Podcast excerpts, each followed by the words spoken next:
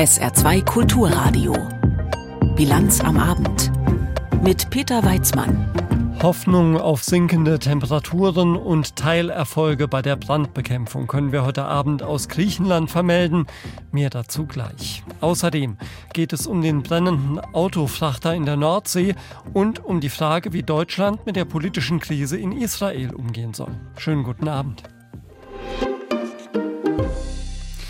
In Italien, da zeigen sich die Wetterextreme derzeit fast demonstrativ. Der Norden Italiens ist in den vergangenen Tagen von schlimmen Unwettern getroffen worden. Zwei Menschen sind von umstürzenden Bäumen erschlagen worden. Eines der Hagelkörner im Nordwesten erreichte nach Informationen einer europäischen Gewitterforschungsstelle einen Durchmesser von 19 Zentimetern. Das entspricht in etwa der Größe eines Handballs. In Süditalien herrscht dagegen weiter extreme Hitze. Auf Sizilien sind drei Menschen in den Feuern gestorben. In Griechenland gibt es dagegen leichte Zeichen der Entwarnung, zumindest auf der besonders betroffenen Insel Rhodos. Gut auch für die Touristen, die noch immer anreisen. Jörg Seiselberg. Flughafen Rhodos heute Morgen. Es wollen nicht nur Urlauberinnen und Urlauber weg von der Insel, auf der vor wenigen Tagen 20.000 Menschen vor einem Feuersturm flüchten mussten. Auf Rhodos kommen auch neue Urlauber an darunter ein paar aus Deutschland. Sie hätten Urlaub hier geplant, sind aber dann storniert worden, haben dann eigenmächtig nochmal gebucht und dann trotzdem hergekommen. Erzählt Stefan aus Stuttgart. Unterkommen werden er und seine Ehefrau Elena im Norden von Rhodos, der von den Waldbränden bislang verschont geblieben ist. 60 Kilometer entfernt steht fast zur selben Zeit Georgios Pelikanos, der normalerweise auf Rhodos Surfbretter verleiht. Er hat die ganze Nacht durchgekämpft, gemeinsam mit anderen mehr als 1000 Freiwilligen, um im Südosten von Rhodos das Dorf Gennadi vor den Flammen zu retten, den vor dem Brand beliebten Ferienort. Ich habe das Monster direkt auf uns zukommen sehen mit Feuer und Flammen. Zum Glück waren wir viele Freiwillige. Wir haben mit Traktoren und anderem Gerät Schneisen gezogen und die gefährlichste Feuerfront löschen können. Pelekanos wohnt zwar in Asclepio, zehn Kilometer von Gennadi entfernt, aber es war für ihn keine Frage, hiermit anzupacken. Es ist unsere Insel. Wenn du deinem Nachbarn nicht zu Hilfe eilst, bist du der Nächste, der brennt. Es sind die Bürger, die dieses Feuer gelöscht haben. Der freiwillige Helfer schimpft zwar, der Staat und die Verantwortlichen in Athen würden die Menschen in den Krisengebieten alleine lassen. Der Arbeit der Feuerwehrleute aber zollt er Respekt. Die Feuerwehrmänner haben auch fünf Tage nicht geschlafen. Sie haben alles getan, was sie tun konnten und sie tun es weiterhin. Aber es braucht Freiwillige und Koordinatoren. Hier in Gennadi an der Südostküste von Rhodos können sie erst einmal aufatmen. Ein kleiner Hoffnungsschimmer in schwierigen Tagen. Im Hinterland allerdings brennt es weiter. Dort waren noch heute Löschflugzeuge und Löschhubschrauber den ganzen Tag im Einsatz. Über dem Gebiet waren kilometerlange grauschwarze Rauchwände zu sehen. Auf Korfu, der anderen bei Deutschen beliebten Urlaubsinsel, auf der in den vergangenen Tagen Feuer außer Kontrolle waren, hat sich die Situation beruhigt. Seit dem Morgen ist zumindest der große Waldbrand im Norden der Insel unter Kontrolle.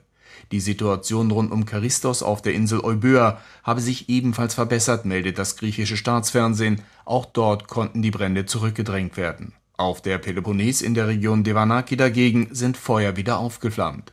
Die Hoffnung ist, dass das Wetter in den kommenden Tagen den Brandbekämpfern entgegenkommt. Heute waren in Griechenland Rekordwerte von 46 Grad und mehr vorhergesagt. Ab morgen sollen die Temperaturen um rund 10 Grad sinken. Sollten auch die Winde abflauen, würde dies den Kampf gegen die Flammen erleichtern. Das Auswärtige Amt in Deutschland unterstützt Urlauber in Griechenland weiterhin mit Personal vor Ort und steht mit griechischen Behörden und deutschen Reiseveranstaltern in Kontakt. Sonderflüge dieser deutschen Reiseveranstalter sollen Urlauber, die zurück wollen oder müssen, nach Hause bringen. Aber was wäre eigentlich zu Hause, also bei uns in Deutschland, wenn es zu großen Waldbränden bei uns käme? Oliver Neuroth hat nachgehört. Brandbekämpfung ist Ländersache. Jedes Bundesland hat also ein eigenes Brandschutzgesetz, in dem festgelegt ist, was im Fall der Fälle passiert. Konkret sind die Städte und Gemeinden zuständig, wenn Feuer ausbrechen, auch in Wäldern. Ein Beispiel aus Nordrhein-Westfalen. Hier machen fünf Feuerwehren aus verschiedenen Landesteilen bei einem sogenannten Waldbrandmodul mit.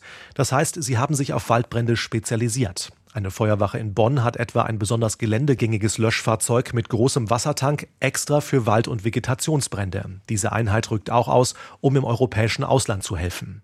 Für die Waldbrandbekämpfung aus der Luft gibt es mehr als 70 Hubschrauber bei den Landes- und Bundespolizeien, außerdem bei der Bundeswehr. Die Länder können sie anfordern.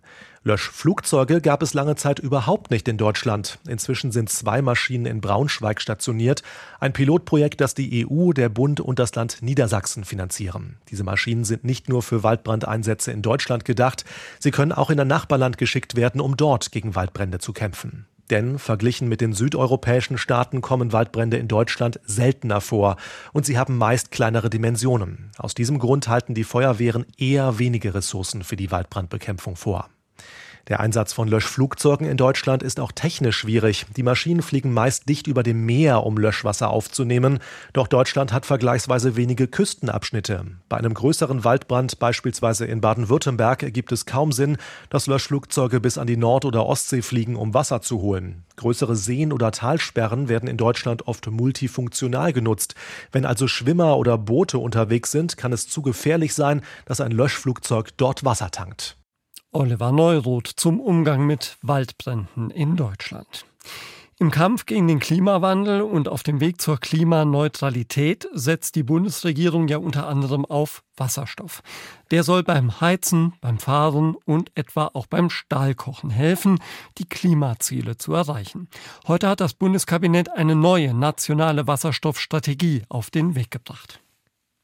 Wasserstoff ist nach dem Ausbau der stromgeführten Versorgung der Netze und der erneuerbaren Energien die nächste große Geschichte, die wir brauchen, um Deutschland zu dekarbonisieren, sagt Wirtschaftsminister Robert Habeck. Das Problem dabei, Wasserstoff ist bisher fast gar nicht verfügbar. Die neue nationale Wasserstoffstrategie setzt deshalb ambitionierte Ziele.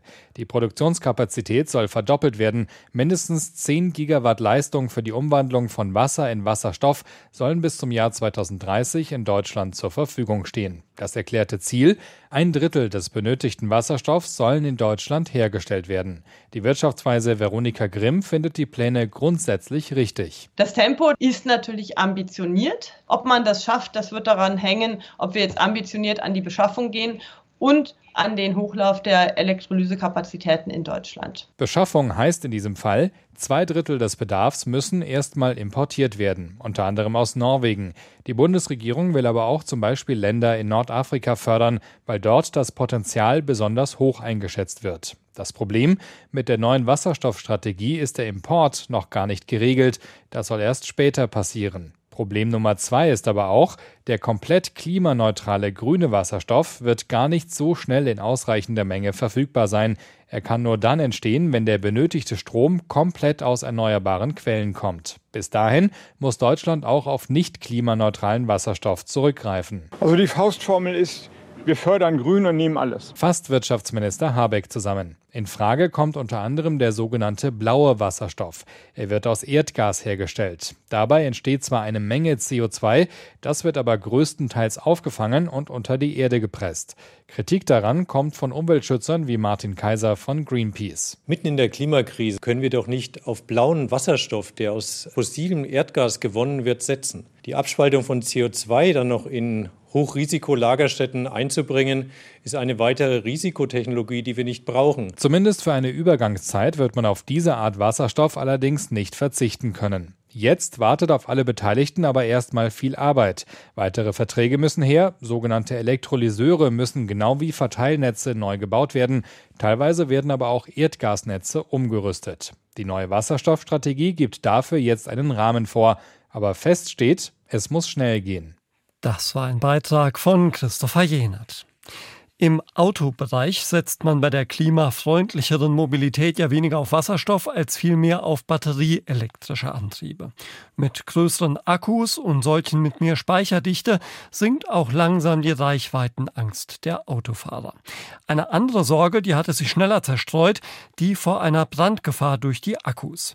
Aber ausgerechnet ein Brand im Bereich der E-Autos an Bord soll in der Nacht einen mit tausenden Autos beladenen Frachter in der Nordsee in Brand gesetzt haben. Seitdem versuchen Rettungskräfte mit aller Macht ein Sinken des Schiffes und damit eine Umweltkatastrophe zu verhindern. Jakob Mayer. Weit ist die Fremantle Highway nicht gekommen. Gestern Nachmittag ist der Frachter mit 3000 Autos an Bord in Bremerhaven in See gestochen. Gegen Mitternacht ging bei der niederländischen Küstenwache der Notruf ein. Das Schiff steht in Flammen. 27 Kilometer nördlich der westfriesischen Insel Ameland, einem beliebten Ferienziel auch bei deutschen Urlaubern. Am Nachmittag steht immer noch eine gewaltige Rauchsäule über dem Frachter. Löschschiffe pumpen Wasser hinüber, um die Seiten der Fremantle Highway zu kühlen. Das Feuer ist nicht gelöscht, sagt Denise Block von der niederländischen Küstenwache. Der Brand kann auf diesem Moment noch nicht gelöscht werden. Der Brand kann im Moment nicht gelöscht werden, weil damit auch Gefahren verbunden sind. Um die abzuschätzen, müssen zuerst Leute an Bord gehen. Beim Löschen kommt dann auch Wasser in das Schiff, was ebenfalls ein Risiko mit sich bringt. Mit zu viel Löschwasser könnte die Fremantle Highway Schlagseite bekommen und sinken. Die Küstenwache tut nach den Worten ihrer Sprecherin alles, um das zu verhindern, aber die Gefahr bestehe, sagt sie. Wir tun alles an, um das zu voorkomen, maar er bestaat ein Risiko dazu. Die Sprecherin der Küstenwache will auf Anfrage Vermutungen nicht bestätigen, wonach das Feuer in einer Batterie der E-Autos an Bord ausgebrochen ist.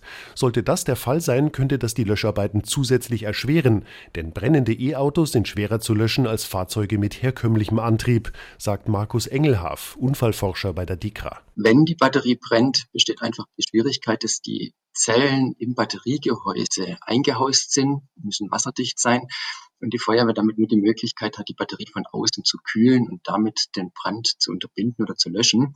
Und es ist vergleichbar im Keller eines Gebäudes brennt und die Feuerwehr spritzt das Wasser aufs Gebäudedach das ist nicht wirklich effektiv. Ein Schlepper hat den Frachter vor Ameland mit einem Seil gesichert, um die Schifffahrtswege freizuhalten. Abschleppen kann man die Fremantle Highway so nicht. Ein Bergungsunternehmen prüft Möglichkeiten, eine stabilere Verbindung anzubringen.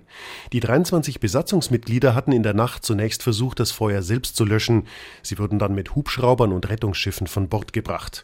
Willard Mollener von der Seenotrettung Ameland war als erster vor Ort. Er sagt dem niederländischen Sender NOS, was ook iemand, uh, nou, die achter es stand jemand hinter uns, der uns mit einer Lampe ein Zeichen gab. Er sprang ins Wasser und wir zogen ihn zusammen mit einem anderen Bergungsunternehmen heraus. Das Feuer hat sich sehr schnell ausgebreitet und alle merkten, dass auch die anderen oben auf der Brücke so schnell wie möglich von Bord gehen mussten. Es muss für diese Männer schrecklich gewesen sein, aus so einer Höhe ins Wasser zu springen. Wir haben einen nach dem anderen rausgeholt. Sie waren in schlechtem Zustand, unter anderem wegen der Sprünge aus so großer Höhe. Wat ook wel wat impact heeft gehad. Dus, Die Bordwand der Fremantle Highway ist etwa 30 Meter hoch. Einer der Männer kam unter noch ungeklärten Umständen ums Leben, 16 erlitten Verletzungen. Sie wurden mit Atemproblemen, Verbrennungen und Knochenbrüchen in umliegende Krankenhäuser gebracht. Die Fremantle Highway ist zehn Jahre alt. Das 200 Meter lange und 32 Meter breite Schiff fährt unter panamaischer Flagge. Jakob Meyer hat berichtet hier in der Bilanz am Abend auf SA2 Kulturradio. Die Frage, wie Deutschland mit der politischen Krise in Israel umgehen sollte, die beleuchten wir gleich. Jetzt haben wir erstmal die Meldungen mit Stefan Deppen für Sie. Die nächste Europawahl findet in Deutschland am 9. Juni 2024 statt. Das Bundeskabinett hat den Termin heute festgelegt. Die 27 Staaten der Europäischen Union hatten sich auf den Zeitraum vom 6. bis 9. Juni geeinigt, von Donnerstag bis Sonntag. Damit soll gewährleistet werden, dass die verschiedenen Wahltraditionen beibehalten werden. In den meisten EU-Ländern wird wie in Deutschland an einem Sonntag oder einem gesetzlichen Feiertag gewählt. In den Niederlanden zum Beispiel öffnen die Wahllokale aber donnerstags. Die Verbraucherinnen und Verbraucher sollen sich nach dem Willen der Bundesregierung künftig noch genauer über die Herkunft von Fleischwaren im Handel informieren können. Das Bundeskabinett billigte heute eine Verordnung des Landwirtschaftsministeriums. Demnach muss ab 2024 unverpacktes Fleisch von Schwein, Schaf, Ziege und Geflügel eine Herkunftskennzeichnung aufweisen. Bislang ist nur bei verpacktem Fleisch sowie bei unverpacktem Rindfleisch vorgeschrieben, dass die Herkunft der Tiere angegeben werden muss. Der US-Schauspieler Kevin Spacey ist in London vom Vorwurf sexueller Übergriffe in allen Anklagepunkten freigesprochen worden. Die Geschworenen befanden ihn nach umfangreicher Beratung für nicht schuldig. Der 64-jährige Schauspieler hatte während des Prozesses die Anschuldigungen zurückgewiesen. Vier Männer hatten Spacey vorgeworfen, sich an ihnen sexuell vergangen zu haben. Die ihm vorgeworfenen Taten liegen rund zwei Jahrzehnte zurück.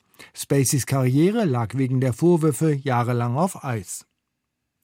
Der CDU-Kreisverband Neunkirchen hat Markus Groß aus Eppelborn als Kandidaten für die Landratswahl in Neunkirchen aufgestellt. Das hat der Kreisvorsitzende Theis mitgeteilt. Groß ist Verwaltungsrechtler in einer Saarbrücker Kanzlei und als Justiziar der Saar-CDU Mitglied im Partei-Landesvorstand. Der 45-Jährige sagte, angesichts einer fehlenden Kinderbetreuung der wirtschaftlichen Entwicklung und der schlechten Gesundheitsversorgung reiche es nicht mehr, nur zuzuschauen und zu kommentieren. Die Landratswahl findet parallel zur Europawahl nächstes Jahr statt. Das oberste Gericht in Israel will sich erst im Herbst mit dem jüngst verabschiedeten Gesetz zur Schwächung der Justiz befassen. Es verzichtet also darauf, dieses Gesetz direkt einzufrieren, wird sich dann aber mit eben jenem Gesetz befassen, das seine Rechte beschneidet. Sollte sich das Gericht gegen das Gesetz stellen, könnte das zu einer Art Verfassungskrise führen. In einer gesellschaftlichen Krise befindet sich Israel ja längst. In Deutschland hat nun eine Debatte darüber begonnen, ob die Bundesregierung sich da nicht deutlicher positionieren müsste. Torben Ostermann. Bisher hatte die Bundesregierung von einer innerisraelischen Angelegenheit gesprochen. Bis heute. Regierungssprecher Steffen Hebestreit dazu. Ich kann aber jetzt sagen, dass die Bundesregierung die Entscheidung des israelischen Parlaments die am Montag mit knapper Mehrheit ergangen ist, mit einer gewissen Sorge zur Kenntnis nimmt. Hebestreit führt aus, dass die Bundesregierung den Wunsch des israelischen Präsidenten Herzog unterstützt, einen Kompromiss herbeizuführen. Dafür brauche es allerdings Zeit und den Willen aller politischen Kräfte, einen breiten gesellschaftlichen Konsens herzustellen. Aus Sicht der Opposition hierzulande agiert die Bundesregierung in dieser Frage zu passiv. Johann Wadefuhl, stellvertretender Chef der Unionsfraktion, fordert die Bundesregierung auf, mehr Engagement zu zeigen. Aus seiner Sicht müsse Bundesaußenministerin Annalena Baerbock persönlich nach Jerusalem reisen und dort die Sorgen der Bundesregierung zum Ausdruck bringen. Steffen Hebestreit machte in seinen Ausführungen deutlich, dass das enge Verhältnis zwischen Israel und Deutschland von der hitzigen Debatte rund um die Justizreform unberührt sei. Dabei benutzte er den Begriff Staatsräson, den zuletzt Angela Merkel verwendet hat, um die historische Verbundenheit mit Israel zu beschreiben. Die Staatsräson gilt noch, da gibt es auch kein Vertun und ansonsten habe ich gesagt, was ich zu diesem Thema sagen kann und sagen will. Kritiker stufen die Justizreform als Gefahr für die israelische Demokratie ein. Sie befürchten, dass damit Korruption und auch die willkürliche Besetzung wichtiger Posten oder auch Entlassungen begünstigt werden. Ja, wie soll Deutschland sich also verhalten angesichts der politischen Krise in Israel? Dazu ein Kommentar von Tim Assmann aus dem ARD Hauptstadtstudio. Gemeinsame Werte. Sie werden von deutscher Regierungsseite eigentlich immer betont, wenn es um die Beziehungen zu Israel geht. Es ist dann die Rede davon, dass diese gemeinsamen, also geteilten Werte zu dem Fundament gehören, das das Verhältnis zwischen beiden Ländern prägt. Wenn man dieser Argumentation folgt, hat das Fundament gerade tiefe Risse bekommen. Rechtsstaatlichkeit, Gewaltenteilung und eine unabhängige Justiz gehören, so wie sie in der deutschen Demokratie verankert sind und verstanden werden, offenkundig nicht mehr zu den Werten, die diese israelische Regierung mit der Bundesregierung teilt. Israels Demokratie in ihrer bisherigen Form ist gefährdet. Die Sorge darüber hat die Bundesregierung in den vergangenen Monaten immer wieder geäußert. Doch alle Appelle an die Regierung Netanyahu blieben unbeachtet. Deshalb reicht es nun nicht mehr, sich angesichts der Verabschiedung eines ersten Teils der israelischen Justizreform auf deutscher Seite nur besorgt zu zeigen. Die deutsch-israelischen Beziehungen sind zu Recht sensibel und natürlich ist angesichts des Menschheitsverbrechens Holocaust und der damit verbundenen deutschen Verantwortung ein erhobener Zeigefinger aus Berlin absolut unangebracht. Es gilt allerdings zu trennen zwischen den Beziehungen zwischen zwei Völkern und denen zwischen ihren Regierungen. Gerade weil sie sich der Freundschaft zu Israel und der Partnerschaft unter Demokratien verpflichtet fühlt, sollte die Bundesregierung sich nun über die Angriffe auf die Gewaltenteilung in Israel nicht mehr nur besorgt zeigen sondern in der Zusammenarbeit mit dem Kabinett Netanyahu auch öffentlich deutliche Zeichen setzen. Dazu könnte gehören, die geplanten deutsch-israelischen Regierungskonsultationen auch offiziell auszusetzen und angesichts der aktuellen Lage Staatsbesuche auf Ministerebene in Israel möglichst zu vermeiden. Mit solchen Besuchen adelt man die Regierung, die man wegen der Justizreform kritisiert. Wenn man nicht fährt, stärkt man den Gegnern dieser Reform den Rücken, also jenen, mit denen man immer noch Werte teilt. Öffentlich auf kritische Distanz zur Regierung Netanyahu zu gehen, wäre keine Einmischung in die inneren Angelegenheiten Israels, sondern eine außenpolitische Positionierung. Ja, solche Zeichen zu setzen, ohne Zweifel an der Verbundenheit zu Israel und dem Bekenntnis zu dessen Sicherheit aufkommen zu lassen, ist eine Gratwanderung. Die Bundesregierung muss sich daran versuchen, gerade weil und wenn ihr die Freundschaft zu Israel wichtig ist. Das war die Meinung von Tim Assmann. Vermutlich sind über 500 Menschen ertrunken, als das von Tunesien kommende Schiff Adriana vor der griechischen Küste gekentert ist. Das war am 14. Juni.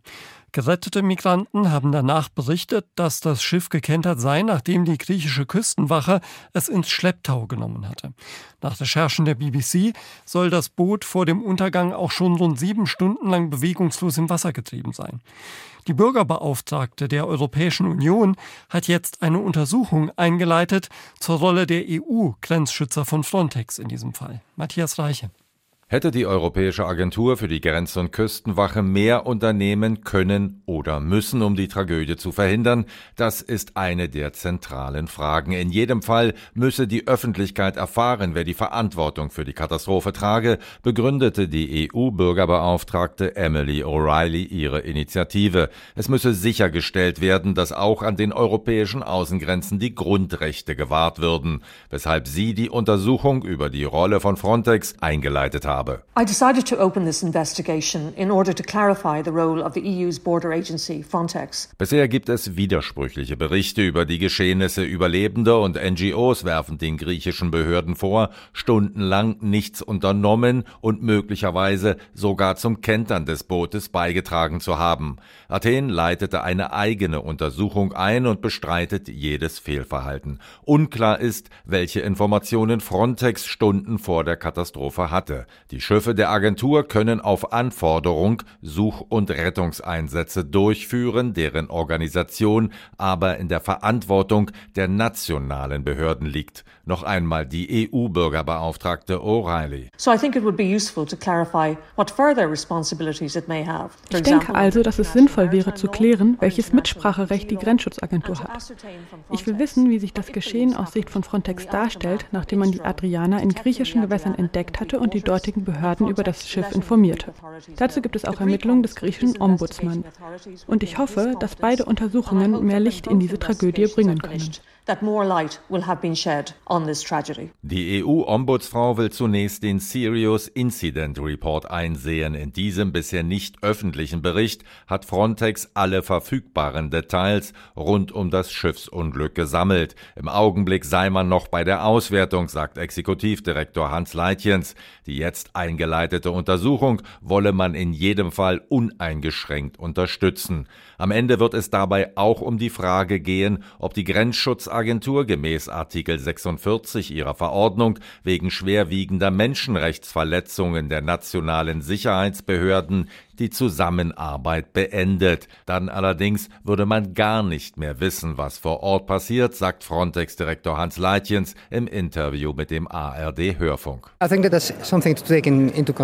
Ich denke, das muss man in Betracht ziehen. Wir sind ja nicht dort, weil wir es gut finden, sondern weil es notwendig ist.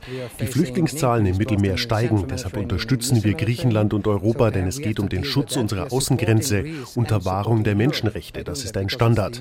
Deshalb müssen wir jetzt abwägen. Auf der einen Seite geht es darum, wie die griechischen Behörden agieren, was bei den Ermittlungen herauskommt und dann, was das für unsere Operationen dort bedeutet. So könnte die Kooperation zurückgefahren und finanzielle Hilfen gestrichen oder die Mission ganz beendet werden. Im Augenblick sind 558 Frontex-Beamte in Griechenland tätig. Außerdem sind zwölf Boote im Einsatz dazu zwei Flugzeuge und Drohnen, um die griechischen Gewässer aus der Luft zu überwachen. Matthias Reicher hat berichtet und wir kommen zum täglichen Blick an die Börse mit Claudia Wehrle aus Frankfurt. Die Stimmung bei den deutschen Exporteuren ist so schlecht wie seit mehr als drei Jahren nicht mehr, so das Ergebnis einer Umfrage des Münchner IFO-Instituts. 2020, das war die Zeit, als die Corona-Pandemie weite Teile des Wirtschaftslebens lahmgelegt hat. Ein Grund für den Pessimismus, das sind die weltweit gestiegenen Zinsen. Sie treiben die Finanzierungskosten in die Höhe, mit der Folge, dass auch die Nachfrage nach Exportgütern zurückgeht. Die Forscher beim Münchner IFO-Institut sehen derzeit wenig Lichtblicke. Andere Ökonomen sind da nicht ganz so pessimistisch, denn gerade die großen DAX-Konzerne erwirtschaften einen Großteil ihrer Umsätze außerhalb des Landes und für die Weltkonjunktur, da sehen die Prognosen etwas besser aus. Ein Blick auf die jüngsten Bilanzzahlen zeigt, viele Konzerne sind recht gut durch die vergangenen Monate gekommen. Beim Energiekonzern RWE oder bei der deutschen Börse liefen die Geschäfte sogar besser als erwartet. Der Sportwagenbauer Porsche hat im ersten Halbjahr einen Gewinn von fast 4 Milliarden Euro in den Geschäftsbüchern stehen. Der Münchner Triebwerkshersteller MTU profitiert von dem weltweit wieder anziehenden Flugverkehr. Und auch die Deutsche Bank schreibt Gewinne, wenn auch weniger als ein Jahr zuvor. Der DAX beendet den Handel fast ein halbes Prozent im Minus. Er steht jetzt bei 16.131 Punkten. Vor den Entscheidungen der Notenbanken zu ihrem künftigen Kurs in Sachen Zinspolitik in dieser Woche wollen sich viele Anleger nicht allzu weit aus dem Fenster lehnen. Das Ende des Getreidedeals zwischen der Ukraine und Russland und die Auswirkungen auf den afrikanischen Kontinent. Das wird ein großes Thema sein auf dem Russland-Afrika-Gipfel, der morgen und übermorgen stattfindet, und zwar in Russland, in St. Petersburg. Seit Putins Absage an diesen Getreidedeal sind die Preise nämlich gestiegen. Vor allem für die Menschen in ärmeren Ländern Ostafrikas ist das ein existenzielles Problem. Julia Lin über die afrikanische Sicht auf den anstehenden Gipfel.